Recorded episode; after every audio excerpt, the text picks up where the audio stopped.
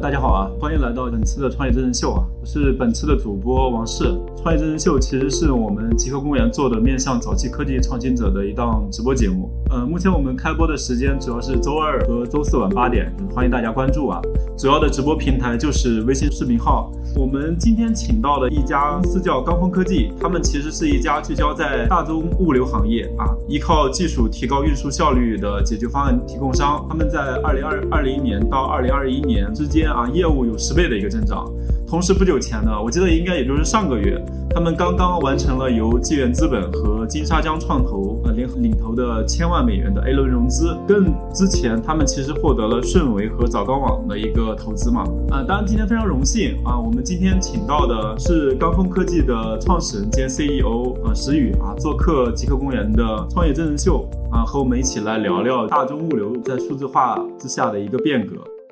极客公园的朋友们，大家好，很高兴能有一个时间段和大家聊聊我们在做的事情。我之前跟石总聊，我觉得石总是干货特别多的，也特别能跟我们是更多做行业认知上的一个提升啊。在谈行业之前，其实我还是比较感兴趣的，就是我们创业者本人嘛。石总在走向创业之前，您的经历是怎样的？嗯，我其实呃大学毕业之后做的事情和物流行业最开始没有什么关系，我是一步一步的走到这个物流行业的这种。最辛苦的这个这个泥巴里面，一点点去成为这个行业里的一个参与者。其实我大学毕业之后，最开始做的事情是互联网，我做了十年的传统的互联网。现在大家看，互联网已经是个传统行业了。五年在新浪网，然后五年在易车，做的事情都是跟互联网的产品运营有关系的事情。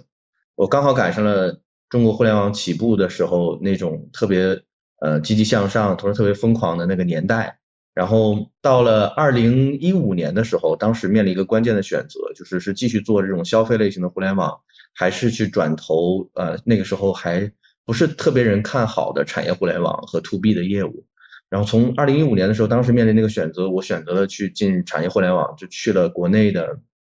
最大的一个商用车车联网的这么一个公司，有中交新路，然后去那里面去开始呃进入到了物流行业，然后开始看到。物流行业所给大家带来的这种完全，至少当时是颠覆我认知的一件事情。就第一，市场规模超级大，几万个亿的市场；第二，就是市场当中的不管是数字化水平，还是自动化水平，还是整个市场的盈利的情况都非常不好，那么效率也很低。所以其实是给我开启了一个眼界，也开启了一个新的机会吧。也许我们可以用呃在过去做消费互联网的一些理念和技术，去看能不能对于传统传统的这种行业。来去做一些深耕，给他们带来效率的改变。对，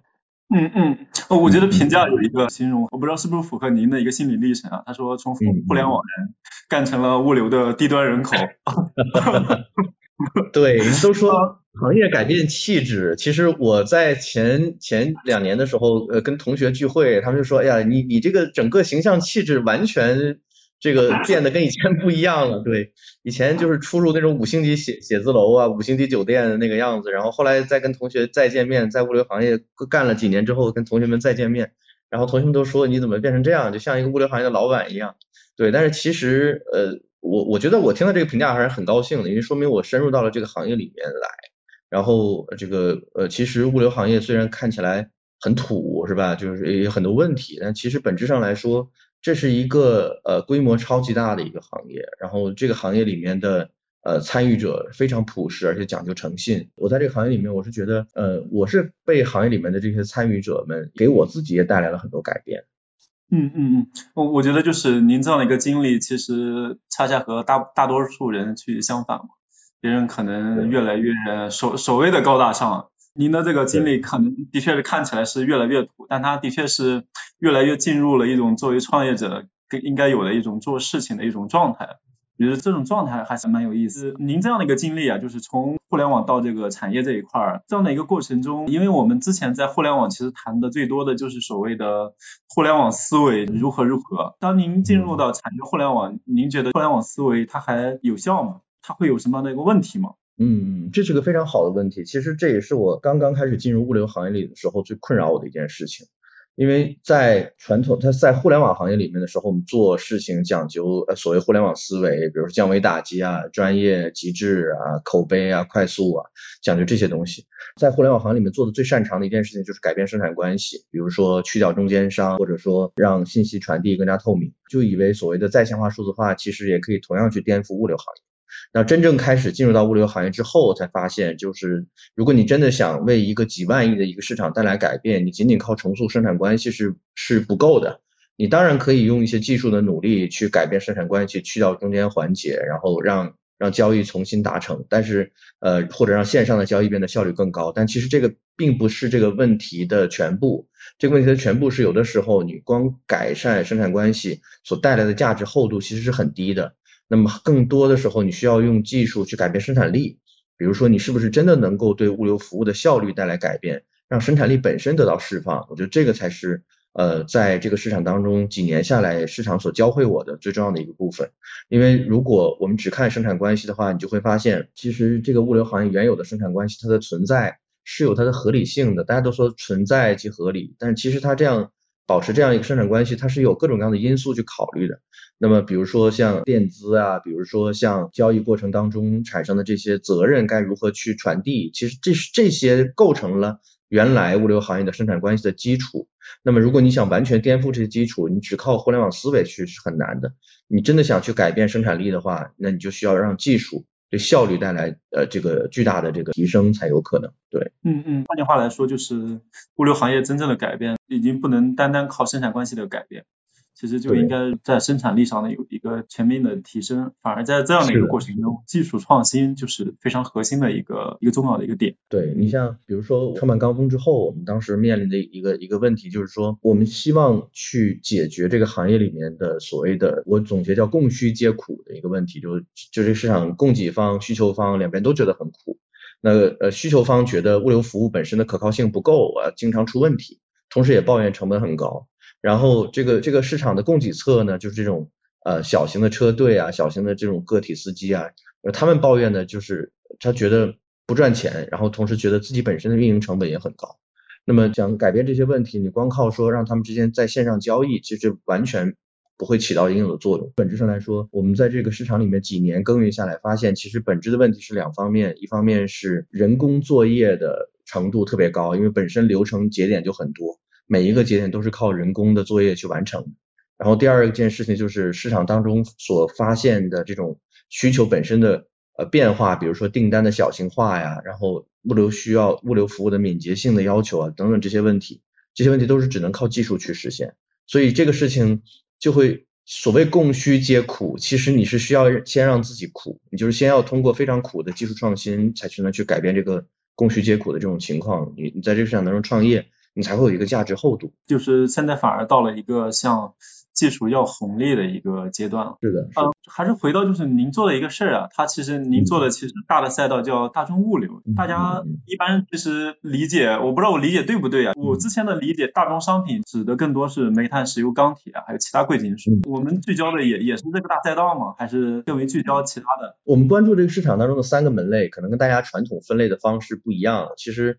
我们关注的是三个细分市场，一个是。冷冻食品就是这种冷链的运输，比如说刚才像标题讲到的速冻饺子这这些东西的运输。第二个是所谓的基础设施建设所需要用到的原材料，比如说呃工工地里面需要用到的设备啊、脚手架啊这些东西。然后第三一个关注的细分市场是工业原料，比如说像工业生产所需要需要用的有色金属，呃用到的木材这些东西。那么呃我们之所以选择这三个市场，其实有几个原因。第一个是这三个市场本身。规模都很大，都是几千亿的运费的规模，在中国，这个你在欧美国和欧洲市场看，都其实没有这么大，那么只有中国的这样的市场才是这样的一个规模体量。第二个就是这，如果你仔细听这三个市场的名字，你会发现，其实他们和中国的 GDP 是高度相关的。冷链运输对应的是消费，基础设施建设对应的就是中国的基建投资，然后工业原料对应基本就是中国的出口。所以其实这是中国 GDP 的三驾马车：消费、投资和出口。那么这是第二个原因，第三一个原因选择这三个市场的一个也是最重要的原因，就是它其实本质的背后的运营逻辑是趋同的。那么看似前端其实客户是不一样的，但其实它背后的逻辑是相同。就是刚才我提到了一点点碎片化的这种敏捷型的呃需要灵活响应的物流，正在快速的代替原来的这种大批量的集中型的这样的物流。因为从商流上来说，大家都觉得供应链变短是一个好事，都希望我的采购供应链、消费供应链都可能尽可能的缩短。那么短链带来了更好的商流的效率，但是短链带来的对物流的冲击就非常大。因为对于物流来说，最最怕的一个事情就是线路很多，然后线路上的货量不固定，然后订单的及时性响响应的要求很高。那么这些都是供应链缩短所带来的，因为你的消费端变多了，你的货物不再经过层层中转运输，而是从生产端直接送到消费端，这当然导致了供应链缩短，这是件好事。但是从物流来说，就意味着消费端的数量非常多，所以你的线路会非常多，然后敏捷性的需求变高了，就要求你及时响应、及时配送。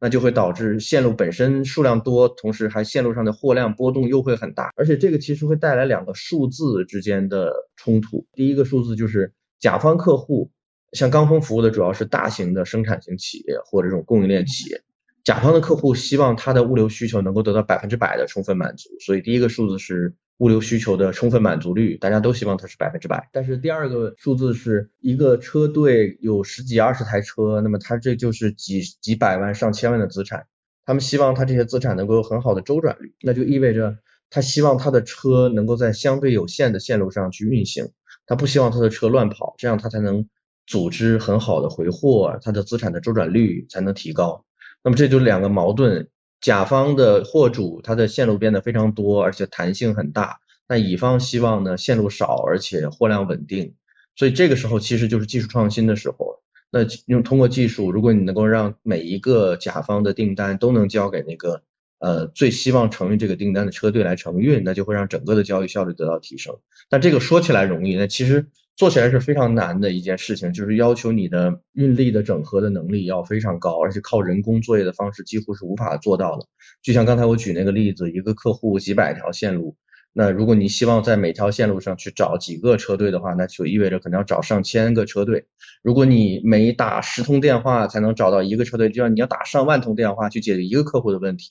但是更可怕的是，这个客户的线路每周可能都还都还在发生变化。那就那就意味着，就是你可能要不断的重复的做这个事情，这个对传统的三方物流公司来说是非常非常难的一件事情。就你要雇很多很多人去打电话找运力，然后去满足客户的需求。你看这个其实一方面带来了非常高的人工的成本，因为我们看国内的这种做合同物流啊，或者做这种呃三方物流这样的公司，它的运营费用率是非常高的，都好几个百分点。但它毛利率才多少呢？所以一年下来基本上就是不赚钱。就是说供需皆苦，很重要一点就是被人吃光了。所以其实这个事情本身是需要用技术去解决这种这种效率的问题。AI 机器人去完成运力的组织，那么它几乎可以完全的代替人去完成运力的早期触达，然后可以更快速的把运力组织起来，来进行这种订单的交付的满足。那这这些东西都是说起来非常容易的事情，但是真的你要开始做起来，你就发现有一大堆的问题你要去解决。这是一件很不容易的事情。就是我不知道有一个理解对不对呀？我们当时去谈物流的时候，它其实更多的就是整个大行业的一个供给端的一个服务嘛。但是我们能够很明显的感觉到，其实贴近消费者的那一侧的数字化，很明显的在快速的推进。比如更多的电商呀，更多的就是其他的一些产业。它都快速的进行数字化，不知道能不能这样理解呀？我们是需求的一个数字化，在推动供给侧，就是物流在往数字化的一个方向走。不知道，嗯嗯，那看的对不对呢？我很同意，我很同意你的分析，是这样的，因为商流本身的高度数字化，在倒逼物流行业的数字化。因为我们看到现在 B to B 电商的发展，会呃很大程度上推高大家对物流本身的交付的敏捷性的期待。你比如说，我举个例子吧，我们有一个客户，他和他的客户之间都是通过线上的接单的形式来完成这种供应链的这样的这个组合的。那么我们这家客户他是为工地来做配送，呃，工地里需要什么东西，他就需要把东西送到工地去，比如说像螺纹钢啊、脚手架啊这些东西。但是他接单都是在那种呃大型客户的平台上去接单，这个带来几个问题。第一个问题是，他需要在非常短的时间内去响应这个订单。通常只有几个小时。第二就是交付的严肃性非常高，接了单如果货物没有按时送到，那么就会面临几倍的罚款。那么这个其实是商流本身的数字化倒逼它成这样子的。如果以前没有这些数字化的工具，也许大家都在用传统的方式做，那么粗放一点的管理也没关系。因为呃数字化就导致了很多东西都被 mark 出来了，就是你的交付的时间、你的准时率这些东西都被你充分的标记出来了。所以如果你在线上接了一个单，但是你不能向你的甲方客户去交付这个物资的话，那你就会面临着很严重的问题，惩罚甚至可能会被踢出这个牌局，你就没办法继续为为他来服务了。那么我们最开始跟这个客户接触的时候，这个客户就希望我们来解决这样的问题。然后后来我们就通过我们技术的创新，包括呃运力的高效的这种 AI 的方式来去重组运力，来帮助他去实现敏捷性的响应。然后这个客户他其实面临的场景非常有意思，你看他接了订单之后要在几个小时之内响应，同时他自己没有库存，等于说他要去，他是一个纯供应链公司，他不是囤货商，所以他要在市场当中去。现货市场当中去采购物资，再送到客户的这个这个要的这个目的地去。那这个对他来说的挑战就是，他要做一个非常复杂的决策。他要首先看哪里的货最便宜，然后同时再看他有没有能力把它送送过去。如果没送过去的话，那就要面临罚款。那但是如果这个单他接下来了，并且真的送过去了，它的毛利率是很高的，因为这种即时性性订单对供应链企业来说，毛利率就会比计划型订单的毛利率要高很多。但他当然希望接这样的业务，但这样的业务是高风险。那他当时给我们提出了一个诉求，就是我们是不是能够把呃他的这种及时响应能够做到？那呃对于我们来说，呃经过一段时间的努力吧，在最开始我们只能承诺在上海市的任何一点去采购，都能送到上海市的任何一个建筑工地去。然后现在其实我们可以在整个华东地区来为他提供服务，他在华东的任何一点采购都能够送到这些地方去。也也正是通过为这家客户服务，其实他是我们的第一家客户。通过为这一家客户服务呢，奠定了我们未来长期希望做到的一件事情，就是呃要破开刚才说这两个数字之间的矛盾。那么在背后就需要用技术去改变你的运力组织的效率，用技术去改变订单分发的效率，用技术去改变你的交付的效率，让整个的过程都变得非常的可控，同时尽可能减少人工的参与，让机器人能够做更可靠的、更低成本的事情，这样才能保证一方面降低成本，减少人工的参与。嗯，从从我的角度来看的话，就是物流这个行业，就是虽然看起来挺土，但是这个行业一一方面极具价值，另一方面这个行业就是真正要进行数字化改造，其实是难度非常高的。一方面它有非常就是成本的一个约束性，另一方面又是极度的一个人力密集型的一个行业。这样的一个行业就是往数字化转型，的确是面临的非常多的一个问题啊。我一直觉得就是创业有时候可能，呃，不是想与不想的问题，可能更多的是能与不能的一个问题吧。当我们想与不想，可能是能够看到机会，但是能与不能其实界定了这个事儿，嗯，我们到底能能不能去干？我们刚刚也聊到了，就是之前单纯依靠模式创新，原来单纯互联网的那套，其实根本就不行嘛。现在反而新的技术去赋予了做这件事儿。一个新的机会，那您这边具体关注的哪些技术？是像 AI 跟物联网都是我们比较关注的吗？对，在中国物流行业做创业公司有比较幸福的一点，就是中国的在技术方面的基础设施其实非常好的，比如说商用车的车联网已经非常普及，然后人工智能的技术的底层技术在国内是非常容易去获取到的。如果你在东南亚或者在呃其他的市场。海外市场其实你很难拿到这么好的基础设施和技术条件，你也很难招到那么多优秀的工程师和研发人员。那么，在我们自己比较关注的点是几个方面吧，一方面是人工智能是不是能够代替人去非常高效的完成运力的资源的组织？因为就像我前面举到的例子，人工操作一方面成本很高，会吃掉所有毛利；另外一方面，人工作业的可靠性很不够。然后第二个方面是人工智能是不是能代替人工去完成非常复杂的运输过程的管控？这个其实也是我们在不断挑战的一个点。比如说像刚才我们提到的这个冷链行业，冷链行业最怕的问题就是货物在运输过程当中会出现失温。那么一旦失温的话，就意味着货损可能要几百万上上千万的这种损失。然后这个带来的一个挑战就是。很多物流公司呢都会雇佣很多人，七乘二十四小时的去监控这个温度，这个车载的温控仪的这个这个温度的变化，但是很难达到效果，而且很昂贵。第一，人的费用很高，你要雇人三班倒的来干，你雇很多人。第二，就算你雇了很多人，他也解决不了这个问题，因为第一，订单量非常大的时候，人是根本看不住的。第二呢，就是百分之五十以上的运输发生在夜间，人会疲劳，就算你有专人值夜班，他也会睡着。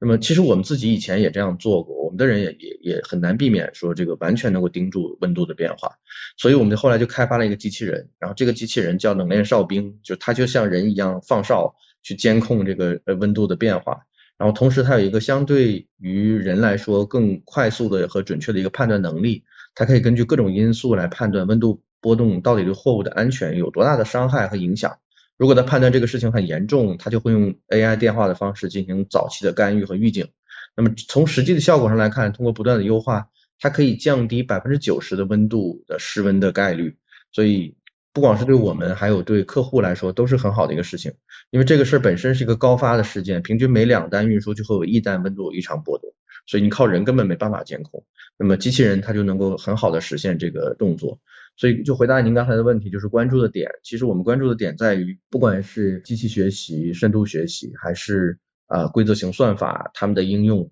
能够有多大程度上去改善我们这个行业里面的两个关键效率。第一个效率叫做交易效率，就是你运力资源组织，然后满足客户需求的这个所谓达成交易的本身的效率。第二个效率在于呃运营效率，就是你能够用多大程度上通过技术的应用来减少人工的投入，来实现这个对运输过程的高效的管理，同时尽可能的让这个管理的可靠性能够超过人工作业。嗯嗯，就从您刚刚谈到的点，我我觉得通过 AI，包括可能的我们的物联网的一个应用，其实也是把管理的颗粒度给降了下去。嗯，通过现在的。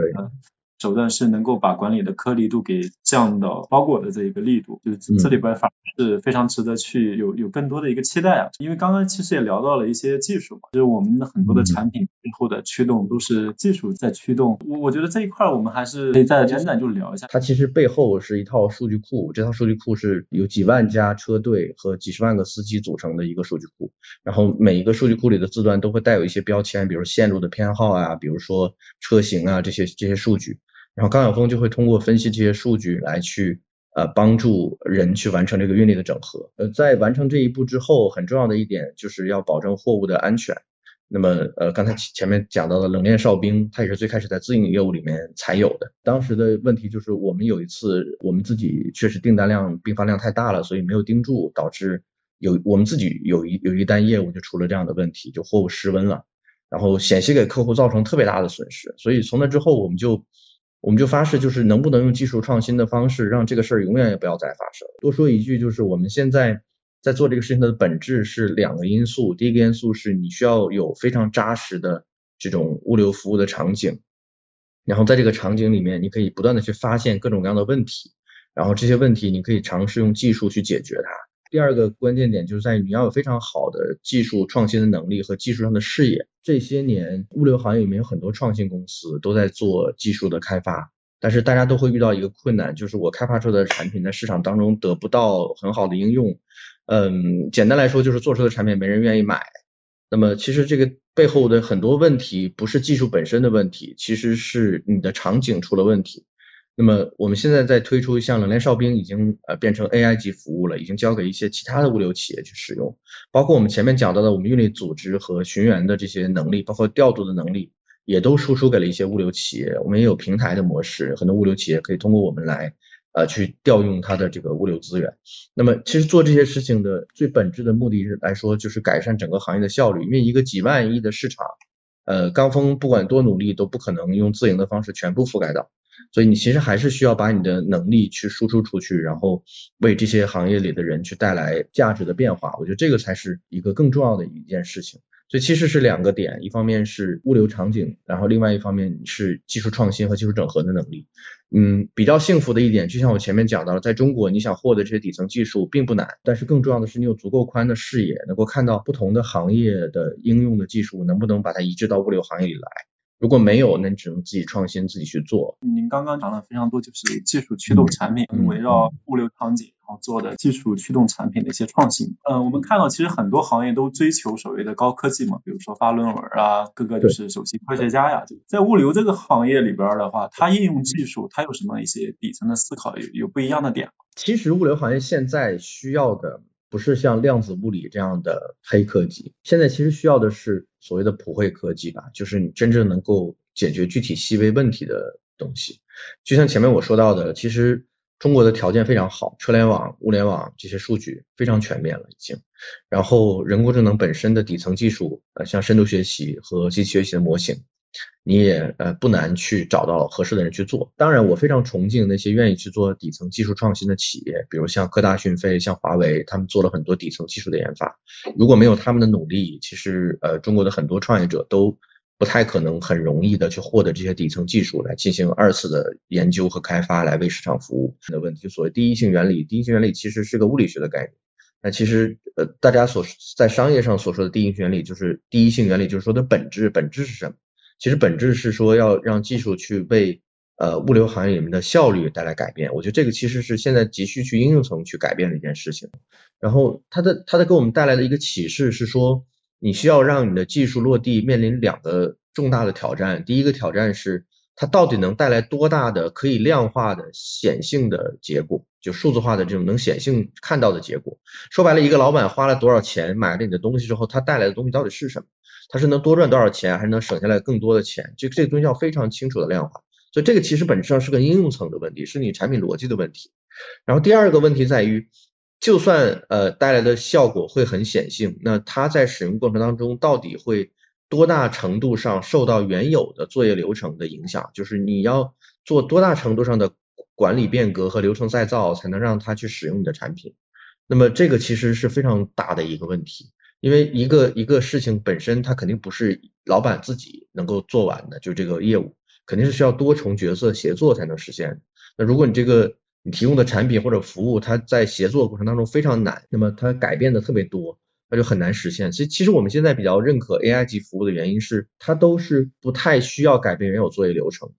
然后它就大家把它当做一个人就可以了，它作为一个人嵌入到一个流程里面。它比人干得更好，它比人的成本更低，但是其实它并没有改变原有的大家协作的流程。那这样的话，它就更容易去落地，然后它带来的效果也能够让呃它的购买者能够能够得到非常清楚的那种直观的感受，就是我用更少的人能完成一件事情，比如说冷链哨兵，你不用投入那么多人就能完成温度的监控，同时你还能让你的这个呃整个。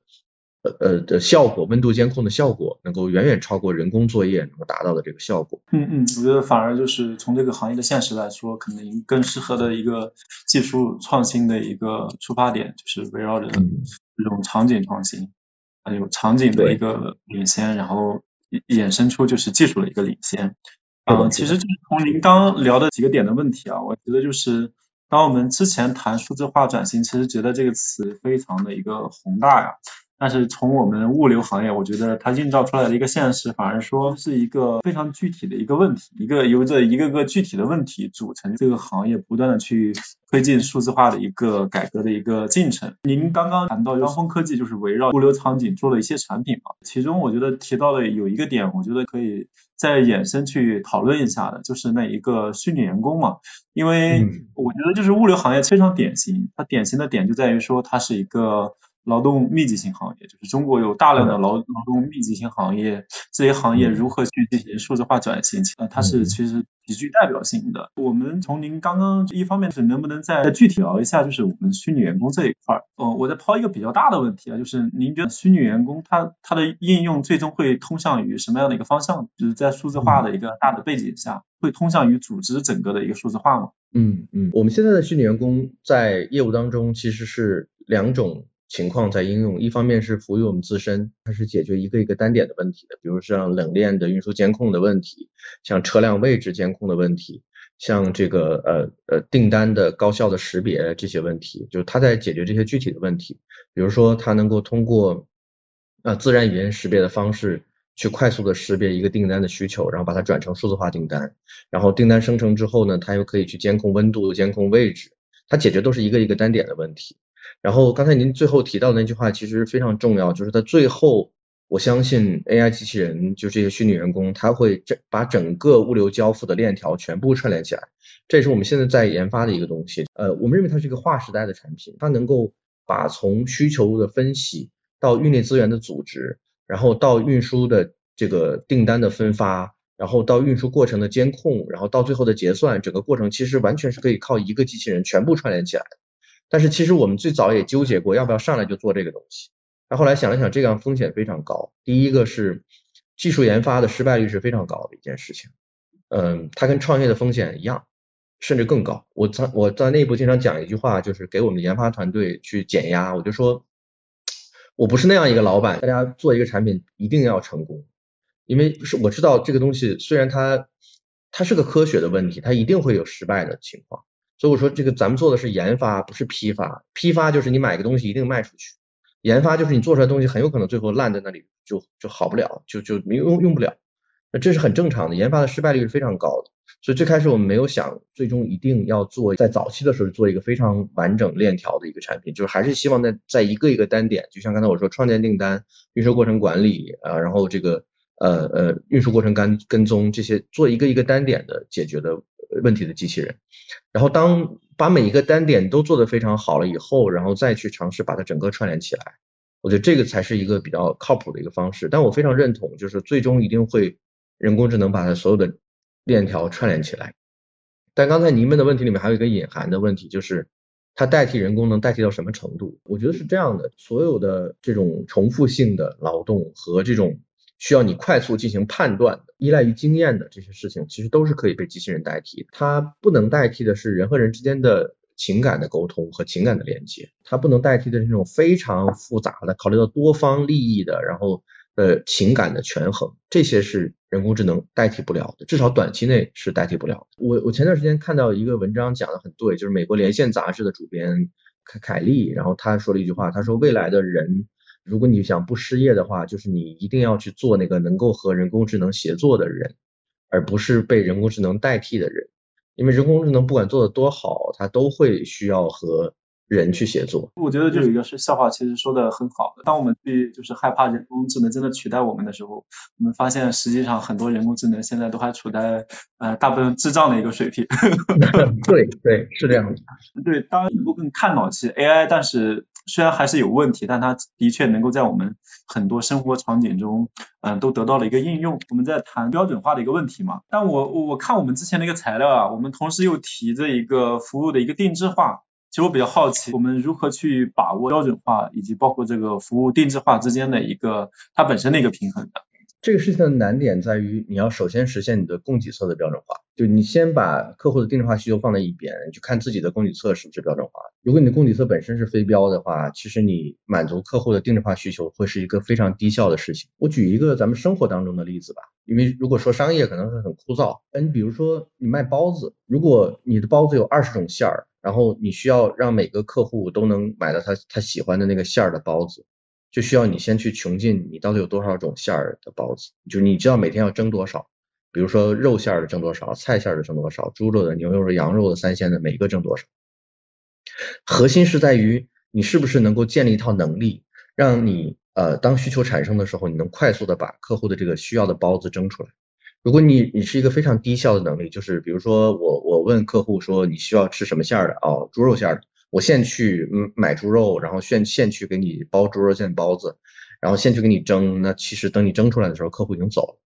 但其实这个事儿的难点在于说，你要先让你的供应链，就是你的供给侧能够变得非常的高效和标准。比如说传统的方式是说，那我把所有的包子全蒸出来，每一种馅儿的全蒸出来，放在那里等着，然后呃当客户要的时候给他热一热就吃了。这当然是一种方式，很多人都在用这种方式。但是技术的创新带来的一个新的可能性是什么？是其实你可以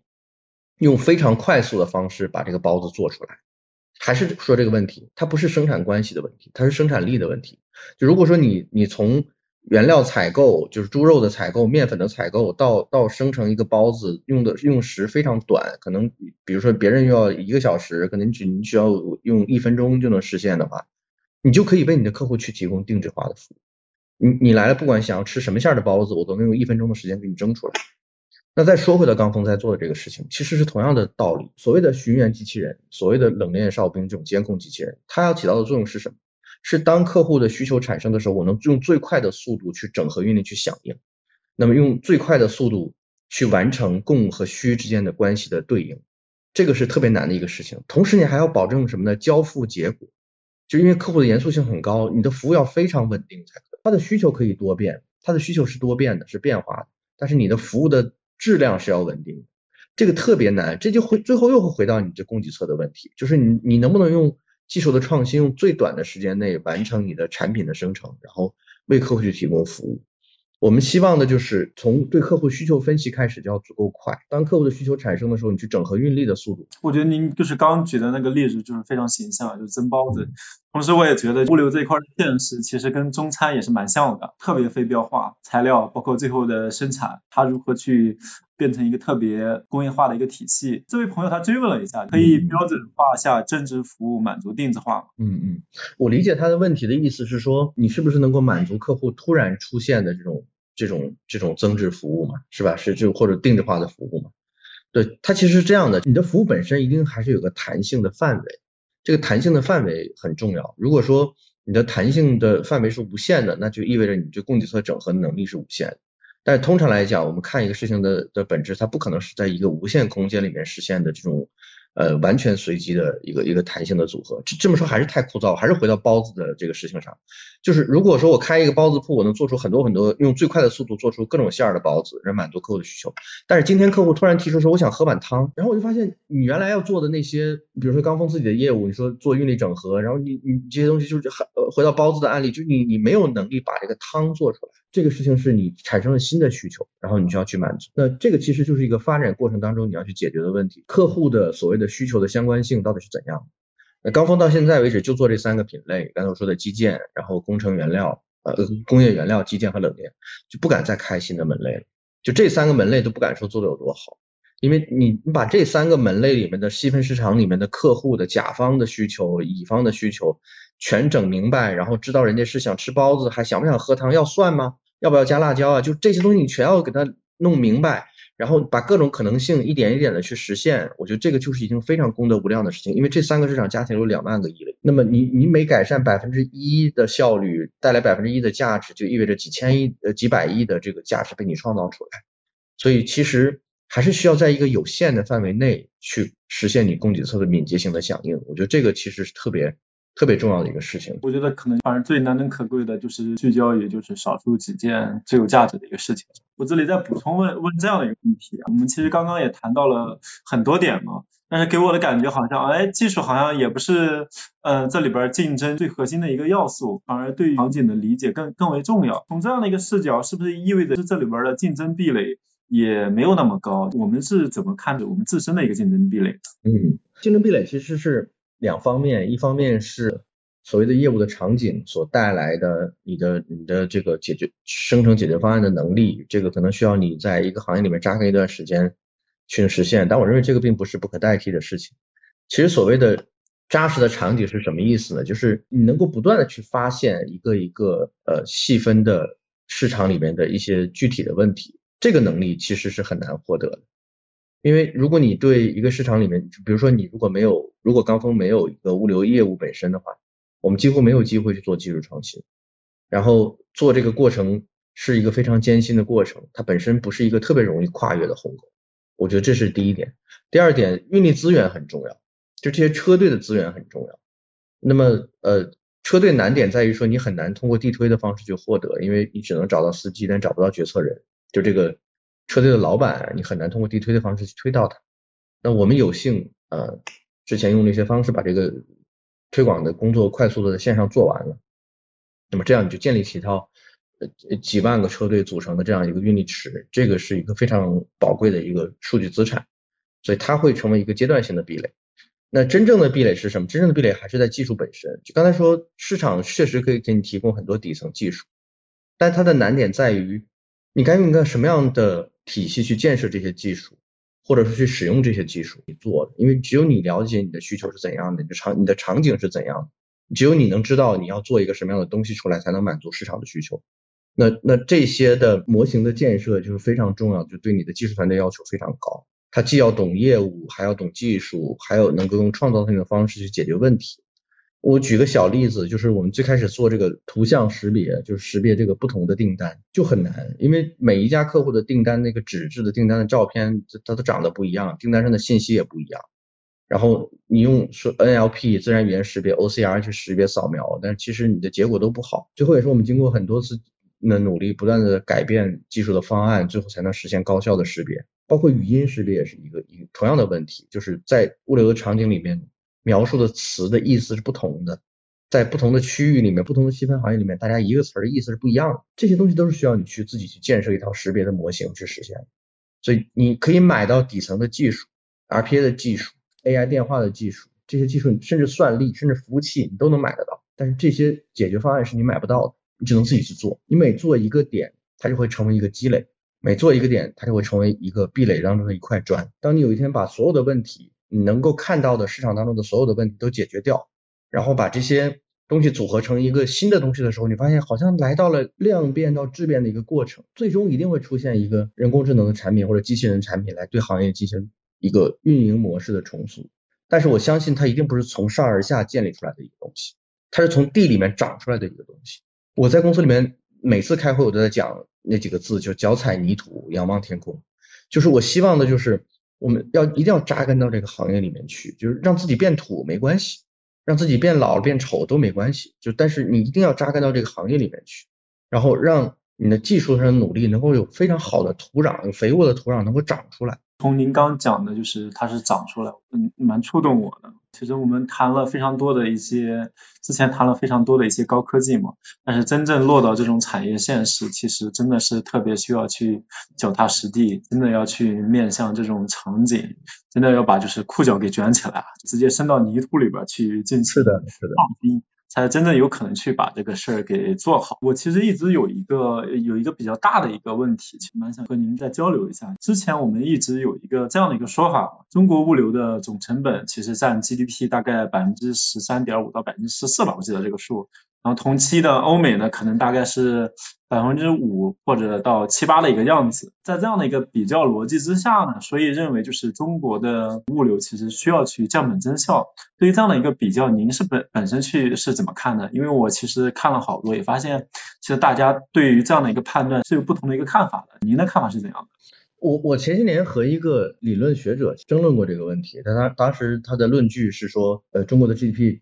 物流的费用占 GDP 占比很高嘛，百分之十几，然后来推论中国的物流的效率很低。然后当时我跟他讲的，我说这个呃教授您的这个结论我是认的，就是呃物流行业确实需要降本增效，但是的论据有问题，因为中国是个制造业立国的国家，和欧洲和美国那种服务业服务业立国的国家去相比，G 物流占 GDP 的比例本身就是有问题的，因为物流业务本身就是依赖于制造业的发展，依赖于工业的发展而生成，所以 G GDP 占比高一点是很正常的一个事情。但是这并不能说明中国的物流的效率很高了，不需要去改善。我们可以看另外一组一组数字，中国的卡车的月均行驶里程，我说的是重卡，重卡的月均行驶里程大概是欧洲和美国的百分之五十到百分之七十之间这么一个水平。好一点情况能到百分之七十，不好的可能百分之五十都不到。这是为什么会产生这样的问题？因为车辆的行驶效率上不去。车辆行驶效率上不去，不是车的问题，是货的问题。是这些车找不到合适的货，所以只能停在原地里去等货。在短距离运输里面还能看到空返的情况，就是我我宁可放空回去去接下一车货回来。但是在超过两百公里的运输，甚至超过三百公里的运输上，空返的成本是非常高的，所以其实不会有人愿意去空返。那没办法，只能干嘛？就是原地等货。这个其实是一个带来效率影响的非常重要的原因，就是行驶里程不够带来的问题。这个带来，你看这个东西它带来几个巨大的影响。第一个是从供给侧上来说，它提推高供给侧的成本。中国的运输总规模和中国的车辆数其实都是全世界最大的，没有之一，最大的。这些车辆的总数七百万辆、八百万辆重卡。它的总数是非常大的，大家都说一货难求是吧？车货少车多是怎么造成的？就是因为运输效率低呀，门槛低是一方面，大家买车很容易是一方面，但其实本质上来说是效率低造成的，因为它有的时候就是需要这么多车，它不是说那车都停着一点活没有，还要在继续市场当中生存，没有人会这样这么傻，就一定它是有业务做的，因为大家都在分这个业务。第二个问题在于它对需求侧的影响。需求侧影响导致就是客户的需求很难得到充分的满足，因为那些车都在另外一个地方等货，我现在需要运货了，没有车可以运，所以其实本质上来说，它是在解决一个什么问题？还是回到前面说的，它在解决交易效率和运营效率的问题。那么只有做到说，让当客户有一个订单产生的时候，我就能找到最合适承运他的车队和车来去运输，那个车那个车不就是不需要等？它就能够立刻实现运输。只有每一个车队接到的每一个订单都有助于提高它车辆周转率的时候，它的资产回报率才能提升。因为资产回报率就是周转率乘以毛利率。毛利率市场都差不多，那周转率提高才是关键的问题。所以这个事情本质还是一个交易效率的问题。那其实它带来的结果是说效率能够得到改善，同时也能让整个 GDP 的物流运费的占比能够得到下降，这是一个原因。第二个原因是大家都在说层层转包导致 GDP 的占比偏高，我承认这个事情肯定是的，因为物流行业就是出现层层转包。但是问题是为什么会出现层层转包？还是大量的信息不对称，这是一方面，还另外还还是回到交易效率的问题，就是我找不到，我只能转包出去。但其实真的找不到吗？如果技术创新足够有效的话，还是可以找到的。这些论述非常理想化，真正想把它做下来的时候，你会发现你面临现实的骨感。现实的骨感就是你整合一个可观的运力池就很难，同时你去建设一套非常好的运力学院和运力组织的网络和体系又非常难。然后你想用人工智能去做好这些事情，更是难上加难，因为你还面临技术上的挑战。所以这个事情本身就是一个很困难的事情。但是我们再翻回头来说它的价值，如果真的能做到，何止是提高车辆的周转率和提高客户的满需求的满足率？它一方面在降低物流费用，也降低了层层转包的情况，降低了物流运费在 GDP 当中的占比。更可贵的是，它能够帮助贸易行业，就商流啊，生产和贸易行业。能够实现它的物流本身的交付的效率的提升，它就能缩短它的供应链，这个对中国经济的帮助会更大。但这个绝对不是刚峰一家公司能实现的，这个其实需要很多很多人不同的人去努力能实现的。但我认为这个方向是正确的，就是如果你能够提高响应能力、提高交易效率和运营效率，就是可以不仅仅降低物流费用，同时能够让。商流的效率得到改变，我觉得这个才是一个最大的功。嗯，我觉得您刚刚把这个数字背后其实有更深的逻辑给我们谈论了一下。其实我感觉大部分的人肯定都是特别机械性的去看到了这两个数字之间的差距，然后背后其实还有非常深的逻辑，值得我们去深入的去挖一下的。就是您其实刚刚也给我们展现了一些嘛，我这里其实还想再去衍生问这样的一个问题，我觉得长久以来就是包括物流行业，也包括这个快递行业，这种大的逻辑呢，都是说要降本增效嘛，这就意味着这个行业其实是一个成本型的行业嘛。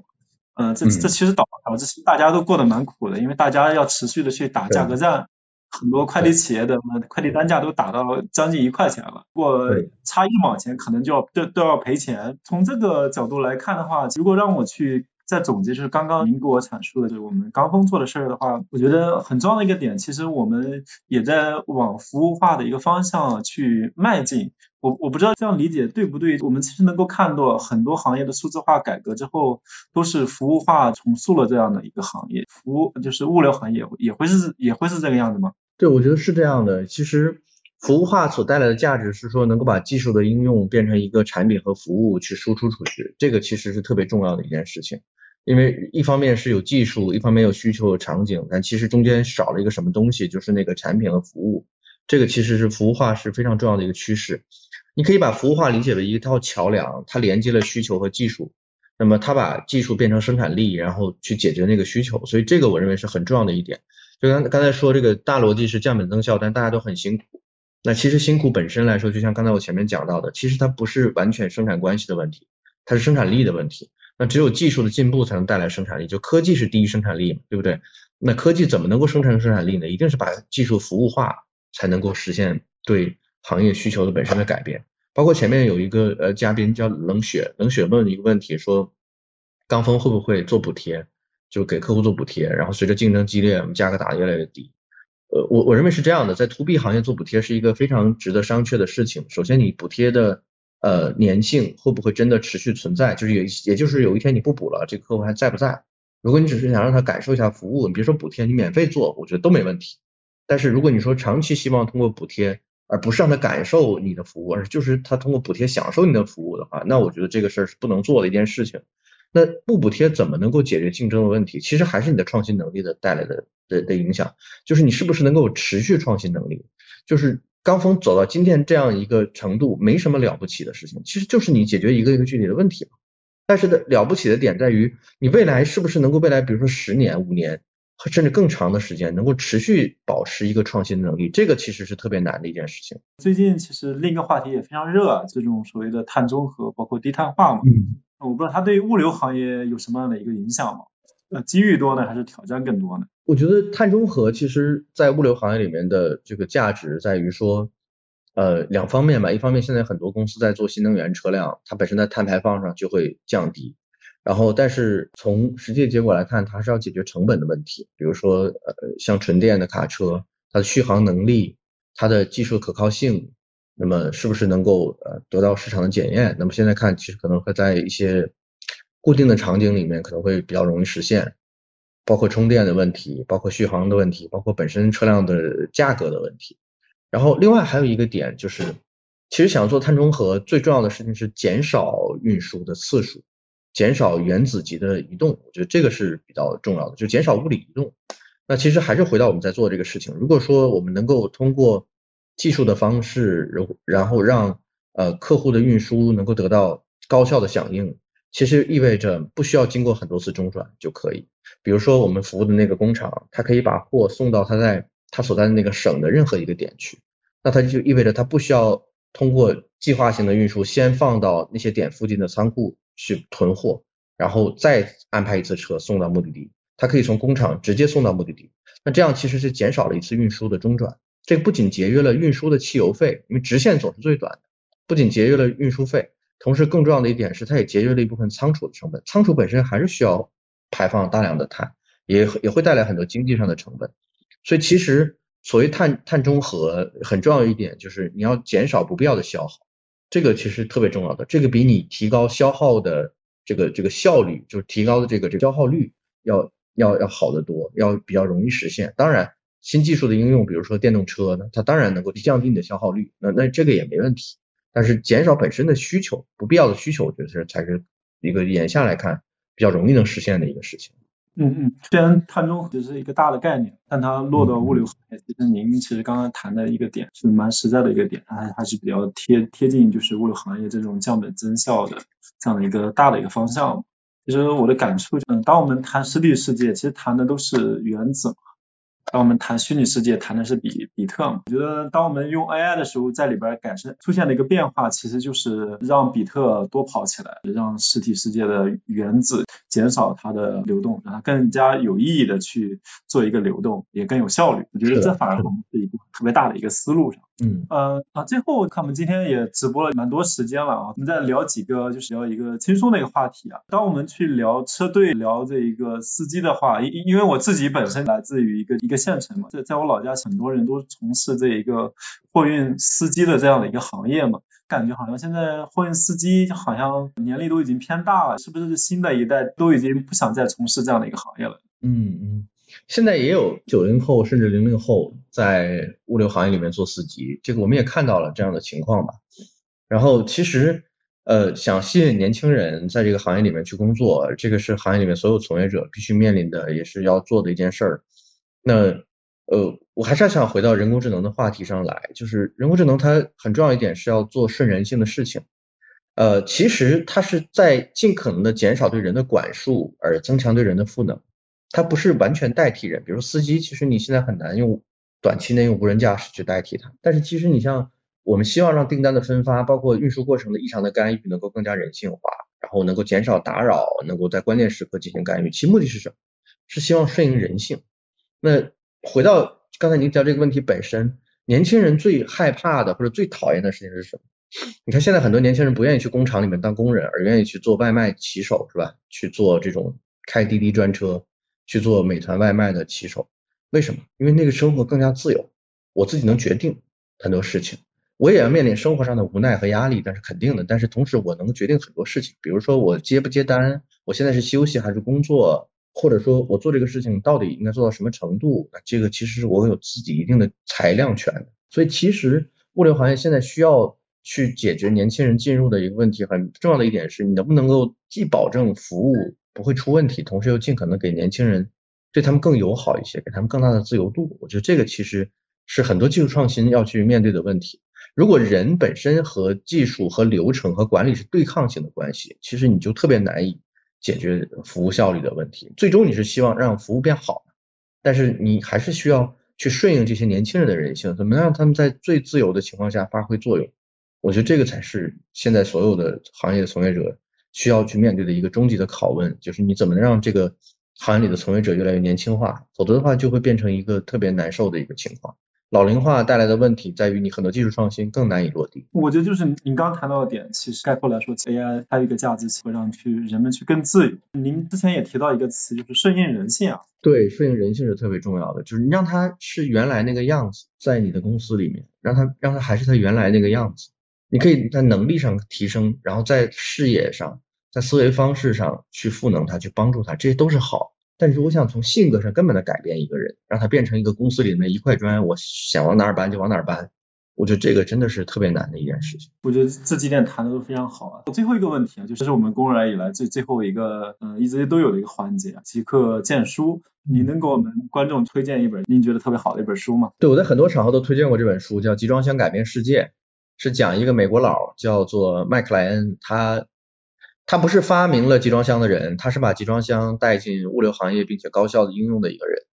然后他的优点值得我们去学习。我认为有两方面，一方面是创业者的坚定的信心和呃永不放弃的这种这种态度，另外一个就是他在关注最新的技术。集装箱当时在二战之后是是一个新技术，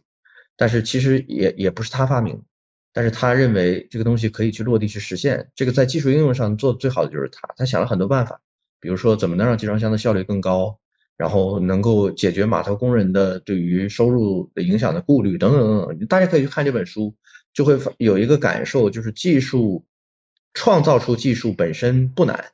难就怎么把技术和实际场景去结合，让它去落地去应用，然后还能够持续改进。我觉得这个是特别难的一件事情。看这本书可以帮助很多人去理理这方面的思路，反正至少我是觉得有用的。就集装箱这个技术难度谈不上有什么特别难的一个技术难度，最简单的东西反而带来了这个行业最大的改变以及最大的一个降本增效。